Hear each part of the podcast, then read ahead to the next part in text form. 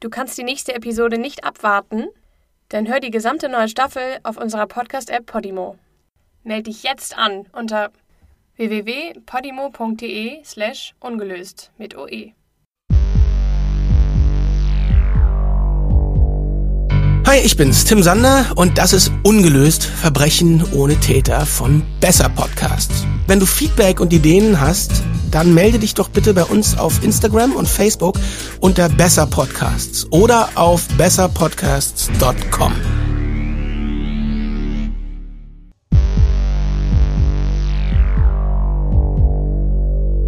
Die Brabant-Mörder Teil 4 Thesen und Verdächtige 1 zwischen 1982 und 1985 hält wegen drei Männern ganz Belgien den Atem an. Die Polizei und die Presse stellen unterschiedliche Thesen auf, was die Bande zu ihren Taten verleitet hat. Doch alle sind sich einig, dass sie es hier nicht mit gewöhnlichen Verbrechern zu tun haben. Sie handeln mit militärischer Präzision, brutal und gnadenlos. Wer das Pech hat, ihnen in die Quere zu kommen, wird ohne Wimpernzucken erschossen. Männer, Frauen, Kinder, manchmal ganze Familien. Die Bande wechselt regelmäßig ihr Fluchtauto. Meistens sind es Audis oder VWs. Die Autos werden in der Umgebung von Brüssel gestohlen und nach ein, zwei Überfällen irgendwo in einem abgelegenen Waldstück abgefackelt. Doch zuerst werden alle Teile, die für die Polizei interessant werden könnten, fachmännisch entfernt. Den Rest erledigen die Flammen. Die Männer wissen genau, was sie tun. Mindestens einer von ihnen kennt sich mit Autos aus. Die Überfälle richten sich überwiegend auf Supermärkte der Kette De Laiseux, Sie dauern oft nur ein paar Minuten und meistens stehen die Läden in der Nähe einer Schnellstraße, wo die Bande schnell entkommen kann. Bis die Polizei ankommt, finden sie nur noch Spuren eines brutalen Überfalls. Kugeleinschläge, Tote und Verletzte, ein Riesenchaos. Und jedes Mal steigt die Zahl der unschuldigen Opfer, die die Bande auf dem Gewissen hat. Die Polizei ist machtlos. Sie nimmt an, dass die Gangster ihre Methoden kennen und ihre Anschläge entsprechend planen. 1984 verschwindet die Bande plötzlich von der Bildfläche, doch etwa anderthalb Jahre später meldet sie sich wieder zurück. Und diesmal sind die Anschläge so brutal wie noch nie. Mehr als zwölf Personen sterben. Was dabei für die Bande rausspringt, ist fast lächerlich, wenn die Geschichte nicht so schrecklich wäre. Darum werden die Männer von vielen für Terroristen gehalten. Ein einziger Banküberfall hätte mehr abgeworfen als diese Dutzend Supermärkte. Und die Bande hat bewiesen, dass sie auch einen Banküberfall mit links abziehen kann. Der letzte Überfall passiert im November 1985. Dann wird es still um die Bande.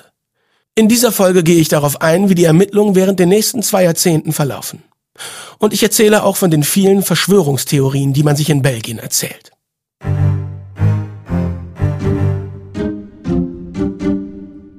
Nach dem letzten Anschlag im November 85 sucht die Polizei verzweifelt nach Hinweisen auf die Identität der drei Typen. Die Bevölkerung schaut sich immer noch fassungslos die Nachrichten an, wo die acht Toten und sieben Schwerverletzten im Vordergrund stehen. Wenn es das Ziel der Bande ist, Angst zu verbreiten, dann hat sie das geschafft. Die Leute trauen sich kaum mehr einkaufen zu gehen. Wenn die Bande wirklich nur auf das Geld aus ist, dann ist sie aus Versehen zu einer Terrorgruppe geworden. Nach dem letzten Überfall bekommt die Polizei ein paar Hinweise aus der Bevölkerung. Ein Augenzeuge sieht den Fluchtwagen der Bande. Daneben liegt ein großgewachsener Mann, wahrscheinlich der Anführer, der in der Presse der Riese genannt wird. Das Auto, ein VW Golf, wird kurze Zeit später abgebrannt in einem Waldstück gefunden. Die Ermittler stellen die These auf, dass der Riese bei einer Schießerei nach dem Überfall von einem Polizisten verletzt wurde. Vielleicht sogar tödlich. Ein paar Jahre später wird die Gegend, wo der Zeuge den Riesen auf dem Boden liegen sah, auf Spuren untersucht. Tatsächlich findet die Spurensicherung Hinweise darauf, dass hier eine Waffe abgefeuert worden ist. Vielleicht ein Gnadenschuss von seinen Komplizen? Aber das ist alles reine Spekulation. Nichts davon ist bewiesen. Ein weiterer Zeuge behauptet, er hätte gesehen, wie sich mindestens zwei Männer an einem Flussufer getroffen haben. Die beiden seien mit unterschiedlichen Autos da gewesen. Einer davon war ein VW Golf. Die Männer hätten Sachen in den Fluss geworfen, die wie Waffen und Munition aussahen. Es dauert zwar ein Jahr, aber im November 86 findet die Polizei schließlich sowohl Waffen als auch Munition im Flussbett. Viele setzen die Puzzlestücke so zusammen. Nach dem Tod ihres Anführers geben die beiden überlebenden Mitglieder der Bande auf und entsorgen ihr Waffenarsenal. Aber beweisen lässt sich das auch nicht. Die Polizei muss weitersuchen. Auch für den Fall, dass die Bande doch noch nicht Schluss gemacht hat. Die Öffentlichkeit ist mit Theorien und Spekulationen ebenfalls nicht zufrieden. Die Brabant-Mörder haben fast 30 Leute umgebracht, 40 verletzt und mehrere 100.000 Euro gestohlen. Die Leute wollen Antworten. Aber die lassen noch lange auf sich warten. 1983, nach den ersten paar Überfällen, stellt die Polizei die Theorie auf, dass eine andere Gang von Verbrechern dafür verantwortlich ist. Diese Gang wird die Borans genannt. Soweit ich das beurteilen kann, sind die Borans in erster Linie Einbrecher und Diebe. Ihre Spezialität ist Autodiebstahl. Doch angeblich sind sie auch in mehrere Raubüberfälle verwickelt. Ihr Anführer ist ein ehemaliger Polizist namens Michel Cocu. Als bekannte Verbrecherbande sind die Borans einer der ersten Adressen für die Polizei. Sie werden verhaftet und in Untersuchungshaft gesteckt. Aber die Überfälle gehen weiter. Also sind die Borans ziemlich sicher unschuldig. Doch laufen gelassen werden sie trotzdem nicht. Die Überfallserie reißt nicht ab und trotzdem sitzen die Borans fast zwei Jahre lang im Knast. Dann kommen auch Tests der Spurensicherung zum Schluss, dass die Borans nichts mit der Sache zu tun haben. Keine der Waffen, die den Borans gehören, passen auf das Profil der Mörderbande. Die Polizei muss sich also nach neuen Verdächtigen umsehen. Anstatt auf Gangster setzen die Ermittler als nächstes auf Terrororganisationen.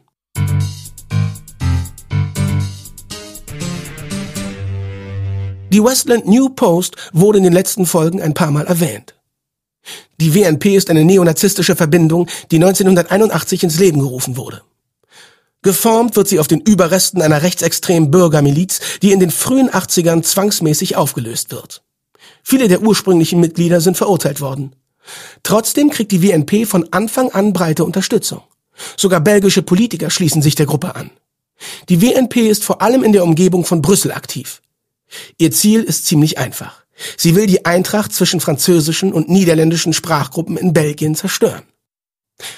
Konservative Kreise in Belgien haben Angst, dass die französische Kultur im Land die Oberhand gewinnt und alte Traditionen verloren gehen.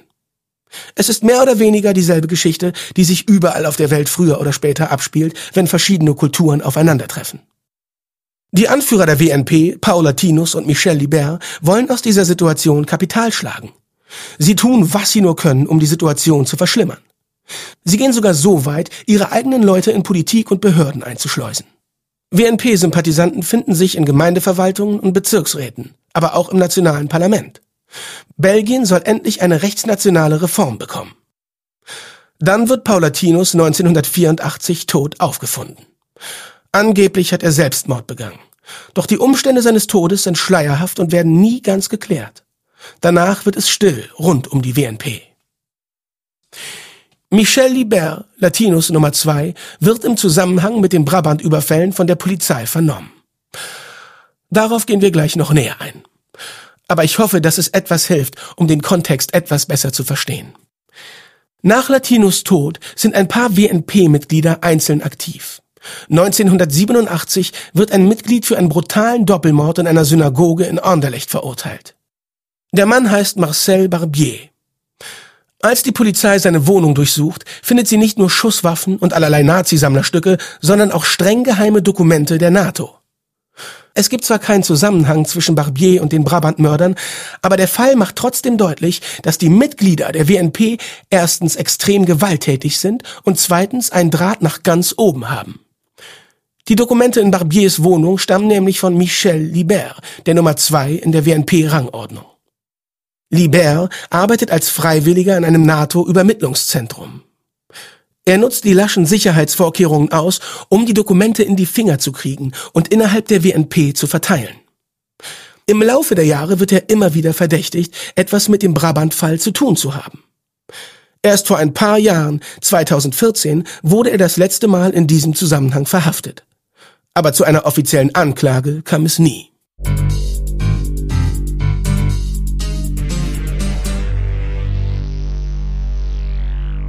Der Vlaams-Block ist eine andere rechtsextreme Gruppe, die sich in den 80ern einen Namen macht. Anders als die Westland New Post gibt sich der Vlaams-Block aber als legitime Partei und verfolgt seine Ziele im Rahmen der politischen Szene in Belgien. Das ursprüngliche Ziel ist die Unabhängigkeit Flanderns. Doch in den 80ern ändert sich der Fokus immer mehr weg von Flandern und hin zum sogenannten Einwanderungsproblem. Die Partei will die flämische Sprache und Kultur erhalten. Die Zuwanderung aus anderen europäischen Staaten sieht sie als Bedrohung. In den frühen 80ern schneidet der Vlaamsblock bei den Wahlen miserabel ab. Aber als die Partei ihr Programm noch extremer und fremdenfeindlicher macht, schießen die Zahlen plötzlich in die Höhe. Das führt schließlich dazu, dass es der Partei 1989 verboten wird, an Regierungswahlen teilzunehmen. Es folgt ein langer Rechtsstreit, der erst 2004 beigelegt wird. Ein Gericht entscheidet, dass das Parteiprogramm auf Rassendiskriminierung basiert hat und das Verbot somit gerechtfertigt war. Aber mittlerweile hat sich die Partei längst reformiert. Sie ändert den Namen von Vlaams Block zu Vlaams Belang. Sie ist heute die stärkste politische Kraft in Flandern. Man könnte jetzt fragen, was Politik mit den Geschehnissen dieser Geschichte zu tun hat. Normalerweise spielt Politik auch keine große Rolle, doch hier ist es vielleicht anders. Der Vlaamsblock ist berüchtigt dafür, Rassismus zu schüren, um bei Wahlen zu punkten. Und manche glauben, dass die Brabantmörder eine Reaktion sind auf den Fremdenhass gegenüber französischen Einwanderern. Viele Zeugen erinnern sich nämlich, dass die Mörder mit einem gehobenen französischen Akzent sprechen. Aber viel mehr steckt nicht hinter dieser These. Andere Leute sind der Meinung, dass der Vlaamsblock selbst für die Überfälle verantwortlich ist. Das würde bedeuten, dass die Gruppe absichtlich auf flämische Opfer zielt, um den Fremdenhass in der Bevölkerung aufzustacheln. In dem Fall wären die Brabantmörder mit ihrem französischen Akzent ein Strohmann, um die Einwanderung aus Frankreich aufzuhalten. Eine vielleicht etwas weit hergeholte Theorie? Da ist die WNP schon der plausiblere Kandidat. Ich hoffe, dass ich damit ein bisschen ein Bild davon zeichnen konnte, wie die Lage in Belgien zu der Zeit aussieht. Im ganzen Land herrschen Spannungen zwischen den einzelnen Bevölkerungsgruppen, die sich jederzeit entladen könnten. Nicht jede belgische Terrorgruppe stammt aus der rechten Ecke. Eine besonders berüchtigte Gruppierung nennt sich CCC. Übersetzt heißt der Name so viel wie kommunistische Kampfzellen. Zwischen 1984 und 85 führt die Gruppe mindestens 20 Anschläge durch. Ziel sind Einrichtungen der NATO, Großfirmen und andere Institutionen. Dabei kommen zwei Personen ums Leben und mehrere werden verletzt. Im Januar 86 wird der Anführer der Gruppe Pierre Carrette zu lebenslanger Haft verurteilt. Ab da wird es still um die CCC. Genau zu der Zeit, als auch die Brabantmörder von der Bildfläche verschwinden. Das halten manche als Indiz dafür, dass zwischen den beiden eine Verbindung besteht. Dazu fallen die Bombenanschläge der CCC auf die Zeit, als die Brabantmörder eine Weile lang nichts von sich hören ließen. Vielleicht wurden Pierre Carrette und seinen Komplizen die Supermärkte zu langweilig, also begann sie damit Bomben zu legen. In dieser Theorie stehen die Supermärkte als der Inbegriff der Konsumgesellschaft und damit das Feindbild der CCC. Die Theorie ignoriert, dass die CCC ihren Bombenanschlägen immer eine Warnung vorhergehen ließen, damit niemand zu Schaden kam. Auch bei dem Anschlag im Mai 85, der zwei Menschen das Leben kostete, wurden die Behörden im Voraus gewarnt. Das Ziel war der belgische Handelsverband. Zwei Mitglieder der Feuerwehr waren noch im Gebäude, um sicherzustellen, dass alle Leute draußen waren. Da ging die Bombe bereits hoch. Diese Methode steht im krassen Gegensatz zu den Brabantmördern. CCC-Anführer Pierre Carrette mag dem Phantombild des sogenannten Mörders ähneln, dem Bandenmitglied, das für die meisten Todesopfer verantwortlich ist. Doch Carrette hatte kein Interesse daran, Menschen zu Schaden zu bringen. Er ist ein antiautoritärer Terrorist, da besteht keine Frage. Aber seine Ziele waren immer Gebäude und Einrichtungen, nicht Menschen. Wenn er auf menschliche Opfer ausgewiesen wäre, hätte er das mit seinen Bombenanschlägen leicht erreichen können. Was aber bleibt, ist das Timing. Der letzte Anschlag der Brabantmörder findet im November 85 statt. Der Anschlag der CCC einen Monat später. Danach lassen beide Gruppen nie mehr von sich hören. Die Polizei kann keinerlei Verbindungen zwischen den beiden herstellen. Was ich erzählt habe, sind alles Theorien, die Bürger aufgestellt haben. Die Ermittlungen der Polizei kommen nur langsam voran. Manchmal gar nicht. Schuld daran ist, dass zwischen den einzelnen Abteilungen null kommuniziert wird. Es kann vorkommen, dass ein Dutzend Untersuchungen gleichzeitig am Laufen sind. Durchgeführt von einem Dutzend Abteilungen, die kein Wort miteinander reden. Dann kommt noch die Gendarmerie dazu, die direkt der belgischen Regierung unterstellt ist. Anstatt ihre Kräfte zu bündeln und zusammenzuarbeiten, haben die Abteilungen alle ihre eigene Vorstellung davon, wie der Fall anzugehen ist. Sie haben alle ihre eigenen Verdächtigen. Und wenn jemand was Neues herausfindet, dann wissen die anderen monatelang nichts davon. Die Polizeiabteilungen sind jeweils der lokalen Justizbehörde unterstellt. Die wiederum werden von einer Handvoll Einzelpersonen kontrolliert, die alle den anderen etwas beweisen wollen.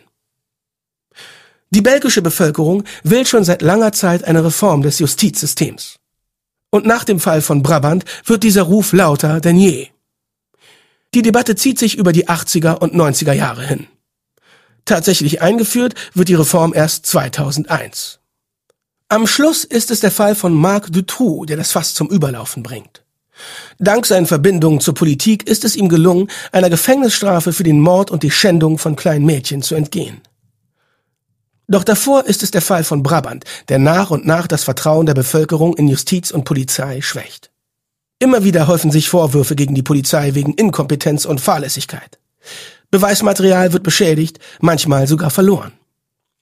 Es gibt Berichte, dass Patronenhülsen vom Tatort weggenommen oder von Polizisten weggekickt wurden, ohne dass jemand was dagegen tat.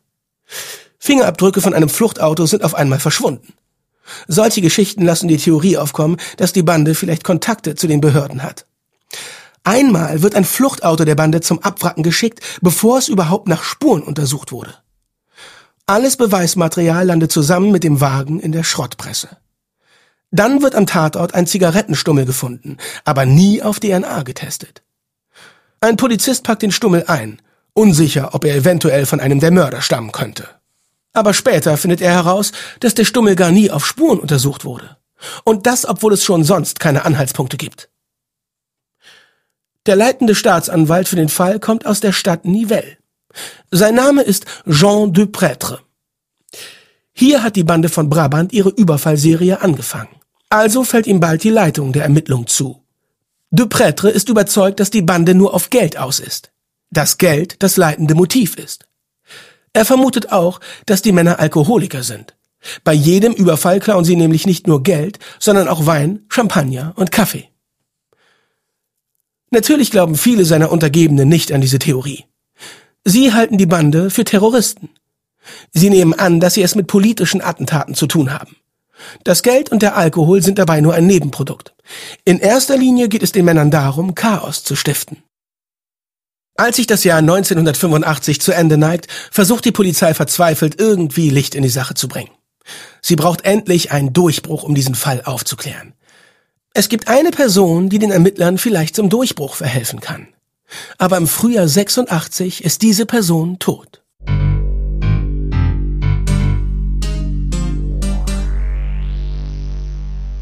Juan Mendes ist schon früh auf dem Schirm der Polizei. Er wird nicht direkt verdächtigt, aber es kann gut sein, dass die Täter aus seinem Umfeld stammen. Mendes ist Verkaufsleiter eines großen Rüstungskonzerns. Auch privat beschäftigt er sich viel mit Waffen und er hat eine große Sammlung bei sich zu Hause. 1985 wird die ganze Sammlung gestohlen. Mendes und seine Frau waren beide gerade aus dem Haus. Anscheinend gibt es nicht viele Leute, die von der Sammlung wussten, was den Kreis der Verdächtigen ziemlich einschränkt. Mendes hat auch einen Verdächtigen für den Einbruch, sein Bekannter Madani Buush. Buush ist Privatdetektiv und ehemaliger Polizist.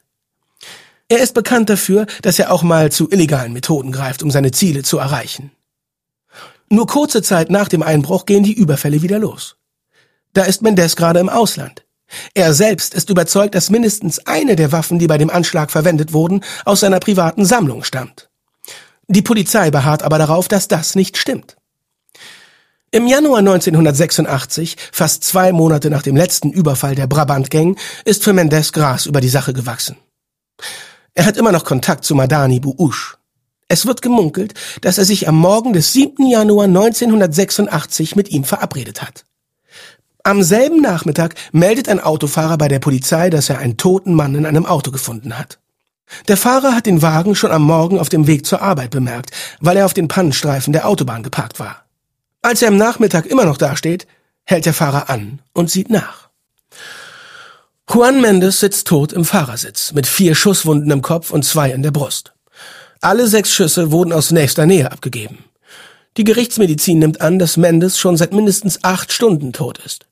Das bedeutet, dass er um etwa acht Uhr morgens umgebracht wurde. Im Verlauf der Ermittlungen wird Juan Mendes Bruder José vernommen. Und der gibt der Polizei ein paar hilfreiche Hinweise. Er beschreibt das Verhältnis zwischen seinem Bruder und dessen Geschäftspartnern, Leute wie Madani Buush. Er glaubt aber nicht, dass sein Bruder in irgendwelche rechtsextremen Verschwörungen verwickelt war. Juan sei ein einfacher Waffennah gewesen, jemand, der von Maschinen aller Art fasziniert war. Die Ermittler konzentrieren sich auf Madani Buush. Der hat in den letzten Jahren so einiges Interessantes getrieben.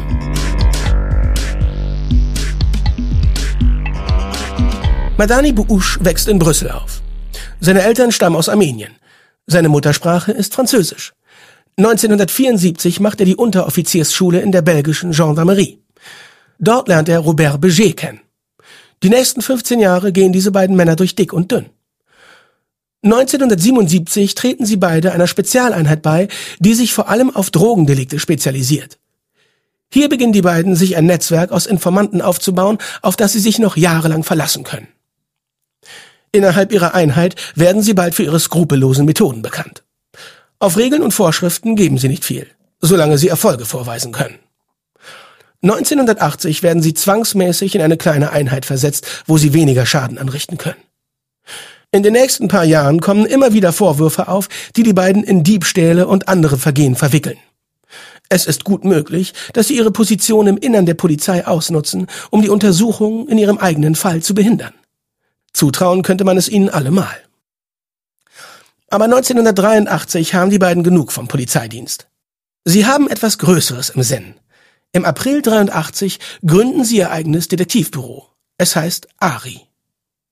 Im Prinzip wenden sie nach wie vor dieselben Methoden an, nur gibt es diesmal niemanden, der ihnen auf die Finger schaut. Ob Einbrüche oder illegale Abhörung, sie scheren sich nicht darum, was erlaubt ist und was nicht.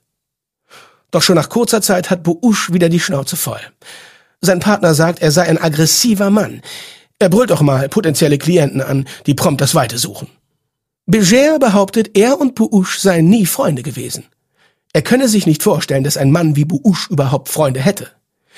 Ihr Detektivbüro macht im Oktober 84 dicht. Aber die beiden halten den Kontakt trotzdem aufrecht. Sie drehen zusammen ein paar krumme Dinge auf dem Schwarzmarkt. Es ist Mitte der 80er Jahre, die Zeit der Brabantmörder. Auf dem Schwarzmarkt kommen sie auch in Kontakt mit einem Mann namens Patrick Eurmeurs. Von ihm hören wir später noch. Viele Leute glauben, dass Bouche und Beger hinter der Überfallserie stecken. Beger ist groß und schlaksig, was zum Profil des Riesen passt. Das wiederum bedeutet, dass Madani Bouche mit seinen dunklen Gesichtszügen der Mörder ist. Auch das scheint nicht allzu weit hergeholt.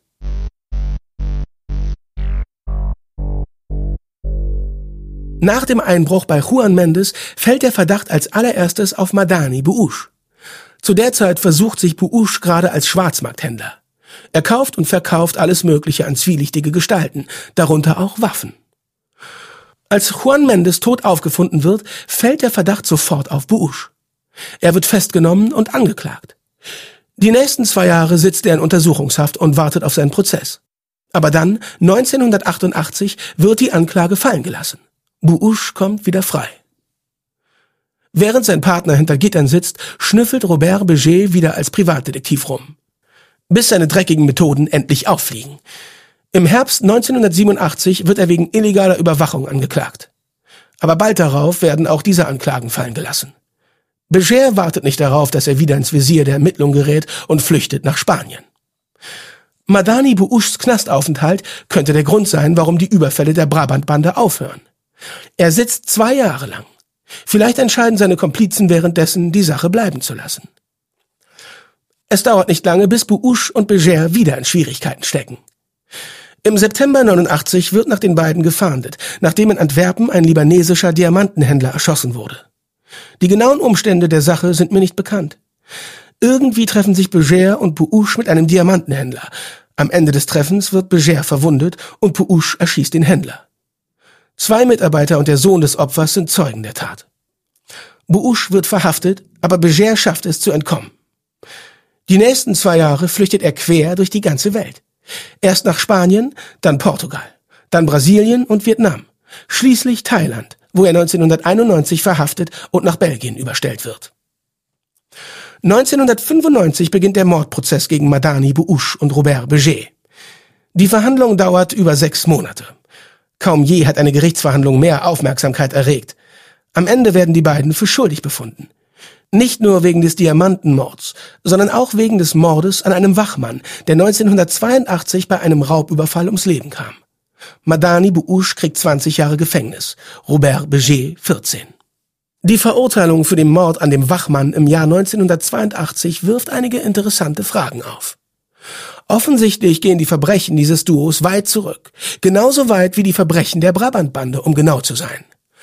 Und man darf nicht vergessen, dass die zwei da noch bei der Polizei sind. Ihr Detektivbüro öffnen sie erst ein Jahr später, im Jahr 1983. Und die Methode des bewaffneten Überfalls ist jener der Brabantbande verblüffend ähnlich.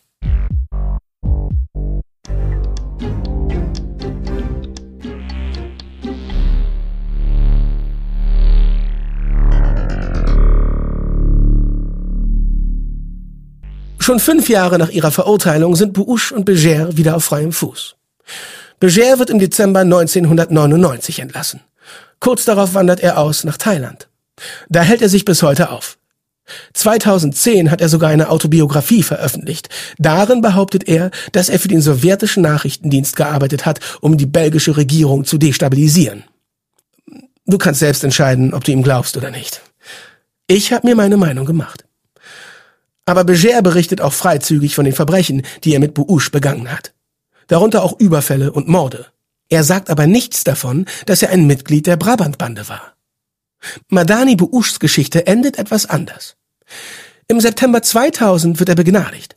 Er zieht nach Frankreich in ein kleines Dorf auf dem Land. Er hat keinen Kontakt zu seiner Ex-Frau oder seinen Kindern. Er wohnt abgeschieden in einem Wald, bis er 2005 tot aufgefunden wird. Die Umstände seines Todes sind gleichzeitig bizarr und schauderhaft. Die Polizei sagt, er sei bei der Gartenarbeit verunglückt. Anscheinend hat er sich beim Versuch, einen Baum zu beschneiden, mit seiner eigenen Kettensäge enthauptet. Ich lasse das mal so stehen. Die französischen Behörden wissen offenbar nichts von seiner kriminellen Vergangenheit, also wird sein Leichnam kremiert. Ansonsten hätten die Ermittler eventuell DNA-Proben nehmen und Tests durchführen können. In den 80ern gab es die Technologie dazu noch nicht. Doch das ist jetzt keine Option mehr. Immerhin finden die Beamten in seinem Haus ein paar interessante Hinweise. Sie finden eine Schrotflinte, die eventuell bei einem Überfall der Brabantbande benutzt worden ist.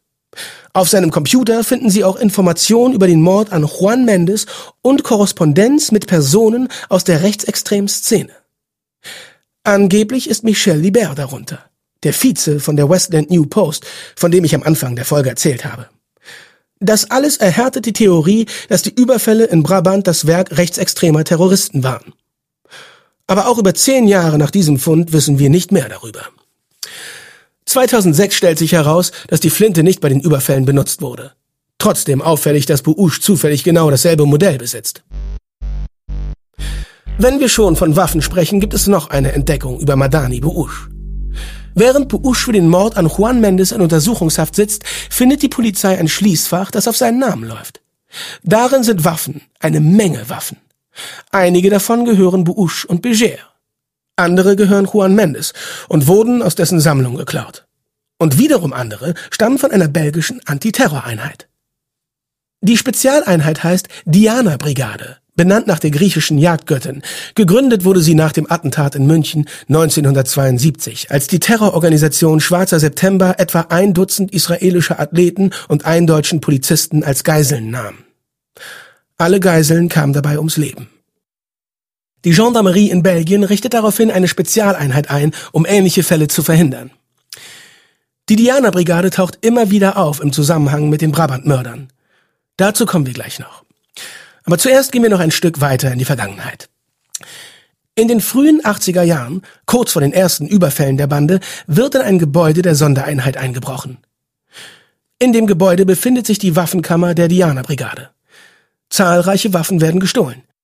Die Polizei ist total verdutzt. Niemand hat eine Ahnung, wie es jemand geschafft hat, die beste Polizeieinheit des Landes zu beklauen. Jahrelang bleibt der Fall ungelöst. Dieser Einbruch ist für diesen Fall aus mehreren Gründen interessant. Erstens mal das Timing. Dann steht das Gebäude in der Gegend von Brüssel. Und schließlich wäre die ganze Sache praktisch unmöglich.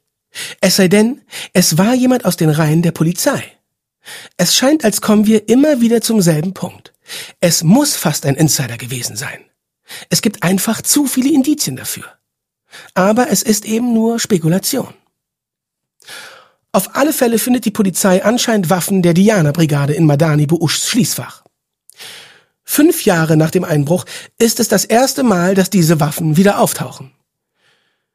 Die Behörden gehen die Sache ziemlich klammheimlich an.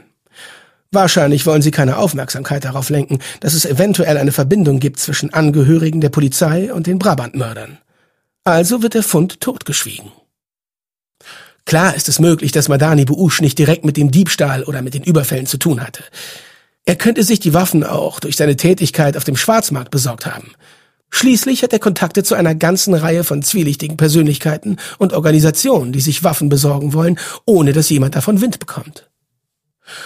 Doch was auch immer Madani Buush über die Sache wusste, er nimmt die Informationen mit ins Grab. Die Polizei hat nur die Daten von seinem Computer. Darunter sind Spuren von Einträgen, die auf geheime Orte hinweisen. Wahrscheinlich sind es weitere Verstecke und Umschlagplätze für Buushs Waffenhandel. Die Einträge wurden gelöscht und lassen sich nicht wiederherstellen. Aber es scheint, als gäbe es noch mehrere Schließfächer rund um Brüssel, wo ganze Waffenarsenale vor sich hinrosten. Weder Madani Buush noch Robert Beger lässt sich eine Beteiligung an der Brabantbande nachweisen. Für mich sind sie die wahrscheinlichsten Kandidaten. Ihre Verbindung zum Schwarzmarkt, ihre krummen Karrieren bei der Polizei, ihr Aussehen und ihre Charakterbeschreibungen passen alle auf die Mörder. Gut möglich, dass wir nie Klarheit haben werden, ob sie wirklich dahinter stecken. Mehr zu Verschwörungstheorien und anderen Verdächtigen im Zusammenhang mit den Brabantmördern gibt's in der nächsten Folge von Ungelöst. Verbrechen ohne Täter.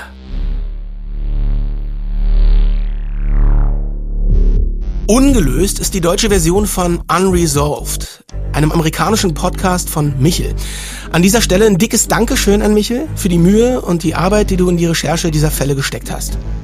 Wenn dir dieser Podcast gefallen hat, dann melde dich unbedingt bei unserem Newsletter an. Wir bringen die besten und spannendsten Podcasts aus den USA nach Deutschland und in unserem Newsletter erfährst du als erstes von den neuesten Shows. Das dauert nur fünf Sekunden und du findest alle Infos in den Show Notes und auf unserer Website besserpodcasts.com. Apropos Podcasts. Wenn du Dokus, Podcasts und so ein Zeug magst, dann wirst du die App Besser FM lieben. Wenn du das Zeug nicht magst und immer noch hier bist, ja, dann denk mal bitte selber drüber nach. In der App findest du Serien bzw. so Audiodokus über sauspannende Themen.